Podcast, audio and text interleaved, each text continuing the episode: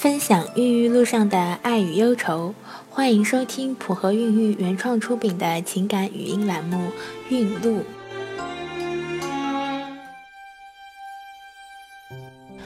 大家好，我是小何医生，又到了每周的孕路时间。今天的主人公是阿文，她有多囊和双侧输卵管积水，备孕了好长时间也没有成功。可是他没有放弃，终于有一天，幸福就这么如约而至了。二零一一年和老公领证结婚，那时候没钱，想着晚点要孩子。二零一二年公公大病，想要抱孙子，于是和老公开始了造人计划。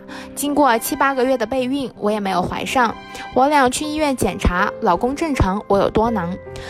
医生建议吃达英，激素降下后再促排。吃了三个月的达英，激素下来了，我也胖了好多。本来以为促排一次就能好运，没想到第一次就失败了。之后又促排了四次，也都没有成功。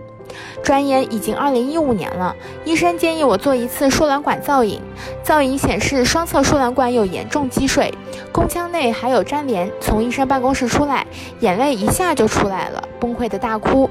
老公安慰我还能做试管呢，不行咱们就抱养一个。我擦了擦眼泪，决定走试管这条路。前期就是各种各样的检查，花了两个月的时间。医生说我太胖了，严重超标，让我减肥，不然促排可能效果不太好。在月经第二天，医生给我打了一针降条，我每天快走八公里，晚上不吃饭。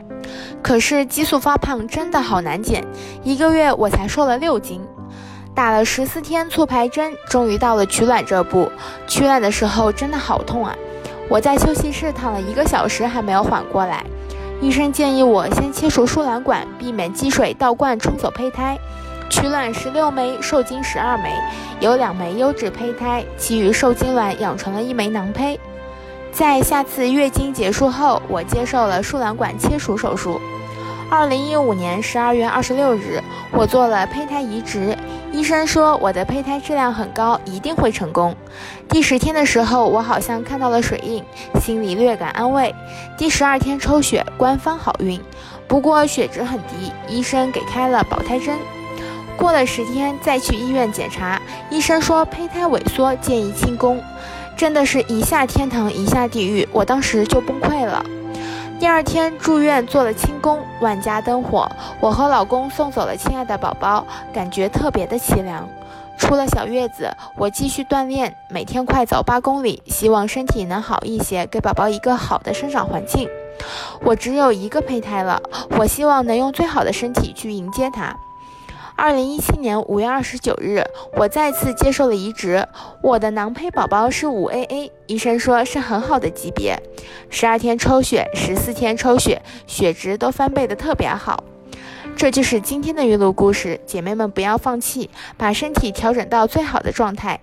普和孕育祝您一路好运。